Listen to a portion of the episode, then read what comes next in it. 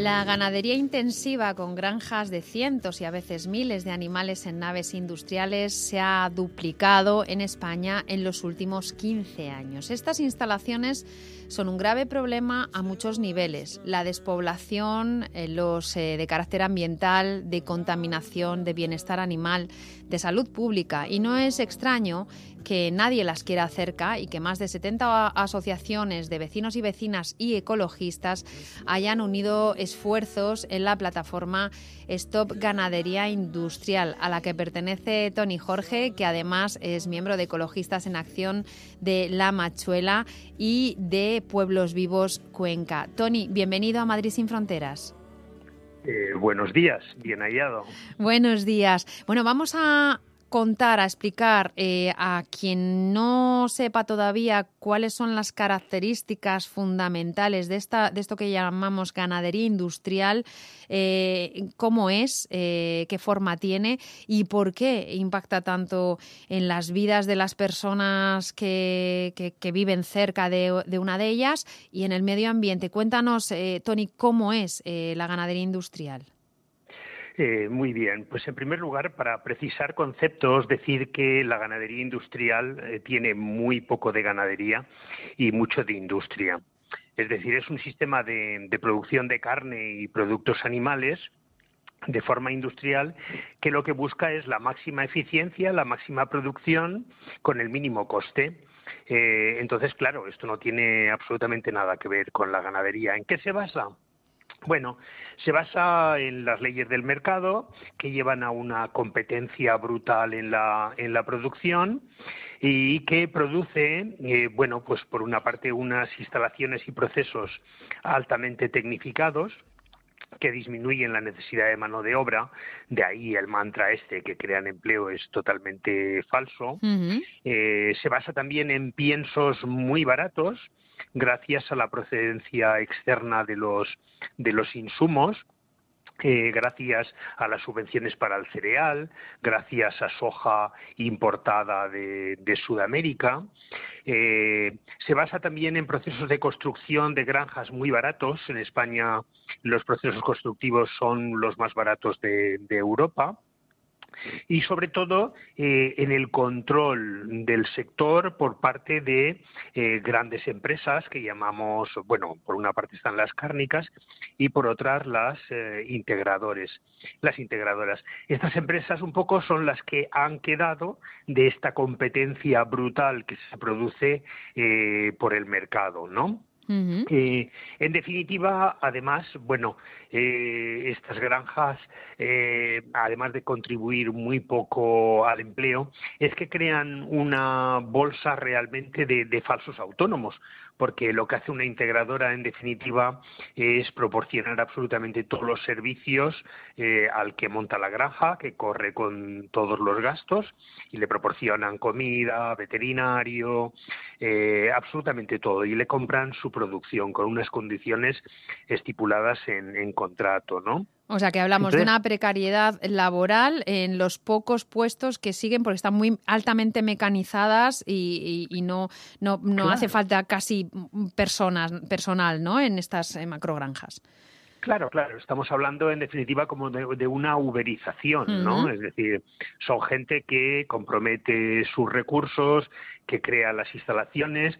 Hablamos de que una instalación de este tipo es eh, muy cara una de 2.000 cerdos posiblemente está por arriba de los 200, 300 mil euros. Entonces, claro, la gente que las monta tiene que hipotecar eh, sus, eh, sus recursos y corre con todos los riesgos. Es decir, si en un momento hay una caída del mercado, esta gente se quedará con una mano delante y otra detrás. Es decir, que desde nuestra eh, agrupación no culpamos precisamente a la gente que las hace porque posiblemente no le dejan otra otra alternativa, ¿no? Culpamos realmente a quien está detrás de, de esta industria, que es quien está produciendo eh, los daños, ¿no? ¿Y cuáles son esos daños, eh, Tony, para mm, que bueno, pues para saber cuántas patas tiene este este asunto, eh, mm, cuáles son las las múltiples los múltiples efectos de las granjas industriales? Vale, pues ah, antes de entrar, si acaso, eh, decir, por ejemplo, que eh, la proliferación de estas granjas eh, lo que ha producido es, por ejemplo, que un 18% de instalaciones actualmente copen el 80% de la, de la producción cárnica. Es decir, esto nos habla un poco de la concentración que se ha producido. Claro. Y esta concentración y este aumento de tamaño es el que va vinculado a todos los daños subsiguientes que, podemos enumerar, ¿no? Estamos hablando de la práctica eh, totalidad con un margen muy pequeñito para la ganadería extensiva.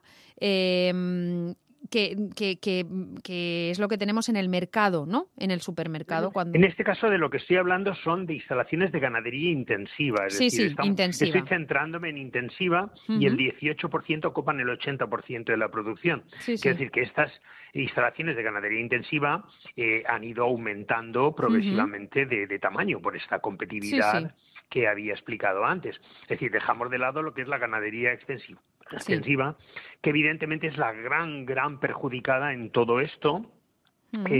desde nuestra organización, evidentemente, se la apoya, pero no se hace desde las instancias oficiales, porque prácticamente la totalidad de las ayudas europeas acaban en manos de las grandes cárnicas y de las grandes integradoras y la ganadería extensiva se lleva eh, simplemente las migajas por eso está a punto de, desaparecer claro ¿Cuáles, son, ¿cuáles son esos problemas que generan? Vale, pues bueno, si empezamos a enumerar, por ejemplo, problemas eh, evidentemente sociales asociados a la, a la, despoblación, se vendía el mantra de que este tipo de ganadería fijaba población. Evidentemente, poca población va a fijar si no, si no crea empleo. Entonces, como no crea empleo, pues eh, no va a fijar población. Y lo que están produciendo es precisamente el efecto contrario es decir, en el 80%, según estudios de ecologistas en acción, de eh, los lugares donde se ha implantado este tipo de ganadería, la población no solamente ha dejado de decrecer, sino que se ha acelerado en muchos de los lugares eh, ese decrecimiento, ¿no? Mm. Y dices, bueno, ¿y eso por qué, por qué, puede ser? Pues bueno, en primer lugar, gente que se dedicaba, por ejemplo, a la actividad de la, de la agricultura se convierte en rentista de la ganadería industrial.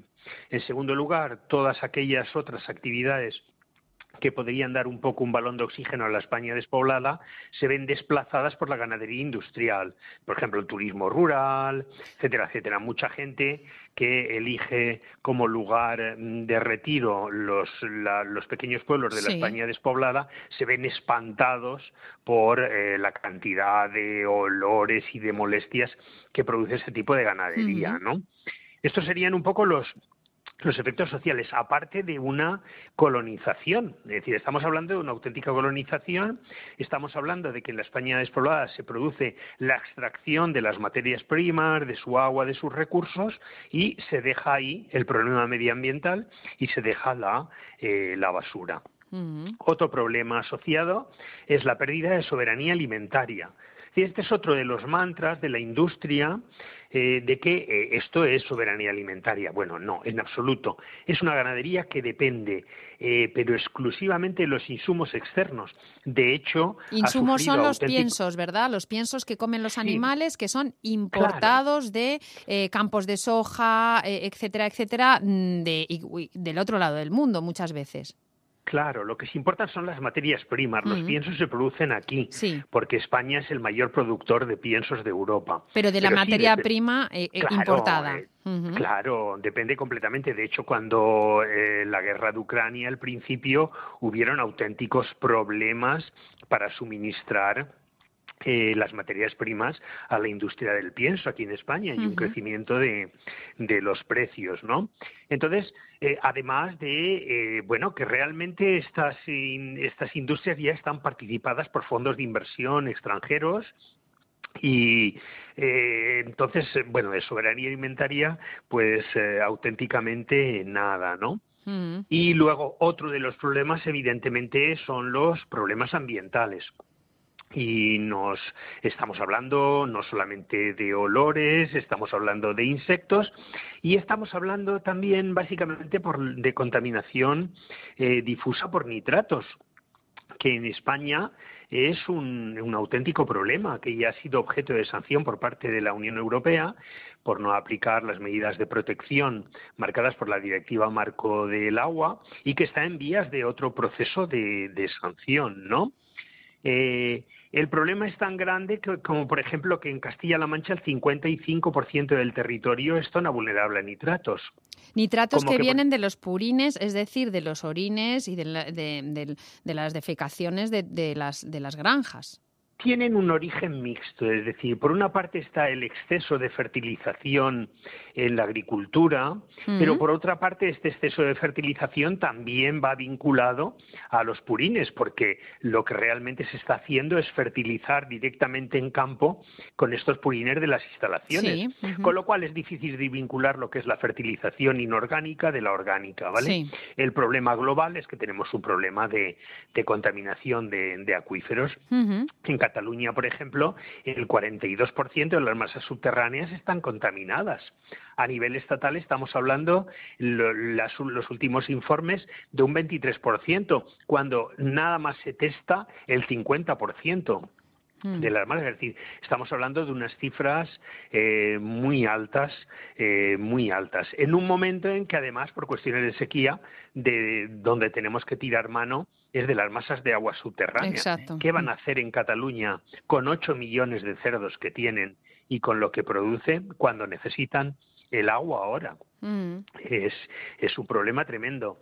Eh, otro problema, evidentemente, es la, explotación de los acuíferos, es decir, se está, estamos utilizando para la ganadería recursos hídricos que posiblemente sean necesarios en el futuro para la población, ¿no? Mm. Eh, y luego otro de los problemas es el problema sanitario asociado a los hábitos de alimentación. Hmm. Es decir, eh, nos estamos alimentando en España con tres veces más carne eh, de lo recomendado por la OMS y por otras instituciones, eh, lo cual pues resulta auténticamente brutal. Y otro de los problemas, evidentemente, es que resulta que esta carne que se está produciendo en nuestro en nuestro país, más del 60% está destinada a la exportación. Es decir, que no es carne para consumirla aquí, estamos quedándonos los problemas ambientales y estamos exportando eh, la carne que se produce, ¿no? Somos la fábrica de cerdos del mundo. Somos la, sí, tenemos, ocupamos ya el primer lugar en Europa de producción, por mm. delante de Alemania, que tiene una tradición de producción inmensa. Mm. Somos los terceros en el mundo, detrás de gigantes como Estados Unidos y China. Un país minúsculo en el global como es España mm. se ha convertido en el tercer productor de carne del mundo. ¿Cómo no va a traer esto todo tipo de problemas sociales, ambientales, económicos, de dependencia? Va a traerlos forzosamente, ¿no? Bueno, ah, también tenemos ahí un problema de zoonosis que ya lo hemos visto en algún momento con, las, con la gripe aviar, con, con, eh, distintas enfermedades que em, saltan eh, por este hacinamiento eh, y granjas que han tenido que sacrificar, bueno, pues miles, cientos de miles de, de, animales y también la resistencia antibiótica, que esta es otra de las, de las cuestiones de salud que nos deberían preocupar. son son tantas cosas, Tony, que yo te voy a. creo que podemos ir directamente a. Eh, ¿Cómo está evolucionando este tema? ¿Se está legislando eh, en, un sentido favorable? ¿cómo, ¿Cómo, estamos ahora mismo en eh, bueno, pues lo que, lo que tiene que ver con la regulación, con poner orden con todo esto? Bueno, pues con el tema legislativo, la verdad es que dado muy poquitos pasos, ¿no? Muy poquitos pasos eh, y porque realmente lo que se necesita es una reducción drástica de la de la cabaña ganadera y una y una moratoria. Es decir, es un poco la única solución por mucho que se empeñe el sector en negarlo. Entonces, los pequeños pasos, bueno, pues por una parte se ha reducido, por ejemplo, el número de, de unidades de ganado mayor en las granjas de bovino a 850. Esto parece una nimiedad, pero bueno, tengamos en cuenta que en Noviercas había proyectada una granja de 19.000 la más grande del de mundo. ganado mayor, la más grande del mundo. Es decir, que ha sido un paso imprescindible, ¿no? Luego tenemos eh, el Real Decreto 159-2003, porque es el que se establecen disposiciones para la aplicación de la normativa de la Unión Europea sobre controles oficiales en materia de bienestar animal. Eh, bueno, esto ha dado pasitos en el sentido de que ha aumentado ligeramente la superficie destinada a cada uno de los animales en las granjas de porcino y ha triplicado la cantidad de superficie en las granjas, por ejemplo, de, de aviar amén de exigir un plan de bienestar animal a cada una de las explotaciones. Bueno, realmente también es un tema controvertido porque hablar de bienestar animal eh, a unos animales que se les condena a vivir toda su vida encerrados sin ver la luz del sol para convertirse en eh, materia de consumo de otra especie. Sí, es pues muy relativo. Un, poco un, eufemismo, la verdad. Sí, es un eufemismo, claro. Mm. Eh, otra de las eh, de los avances legislativos, por ejemplo, este sí ha sido el Real Decreto 47-2022 sobre protección de aguas contra la contaminación difusa, que lo que hace es rebajar el nivel para considerar una zona vulnerable a nitratos a 37,5 eh, lo cual es un paso significativo, eh, este sí, porque antes el nivel estaba en 50. Entonces, ¿qué, pasaba? Cuando tenías un nivel de 50 considerabas una zona vulnerable a nitratos, pero realmente ya la tenías contaminada a nitratos. Si tú quieres proteger, tienes que rebajar ese nivel y cuando está a 37,5 aplicar las medidas de zona vulnerable a nitratos, ¿no? Entonces, esto ha sido un paso importante. Luego ha habido algunos pasos, por ejemplo, a nivel de jurisprudencia, como la, por ejemplo la sentencia de Torrejoncillo del, del Rey, en Cuenca, por la que se ha anulado la autorización ambiental integrada. Es decir, aquí nos encontramos con el hecho de que los tribunales están acudiendo al amparo de mm. poblaciones a las cuales la Junta ha ignorado. Sí. Y aquí se ha anulado una autorización ambiental integrada concedida a una, en una, a una granja de Avia de la Obispalía que estaba contaminando el agua de Torrejoncillo del Rey y que no mm. habían tenido en cuenta los efectos sinérgicos con otras granjas del entorno, ¿no? Tony, es, el tema da para muchísimo y tenemos que seguir hablando de ello, pero va a, tener que ser en próximos programas porque se nos acaba el tiempo. Tony, Jorge, bueno, algunos avances ya nos los has contado y nos has explicado el marco general de este gran problema ambiental y de todo tipo que tenemos en España con las macrogranjas. Tony Jorge pertenece a, a Ecologistas en Acción de la Machuela y también a la plataforma Stop Ganadería Industrial. Muchísimas Muchísimas gracias por estar en Madrid sin Fronteras. Gracias a vosotros, ¿de acuerdo? Un abrazo. Venga, un abrazo, hasta luego.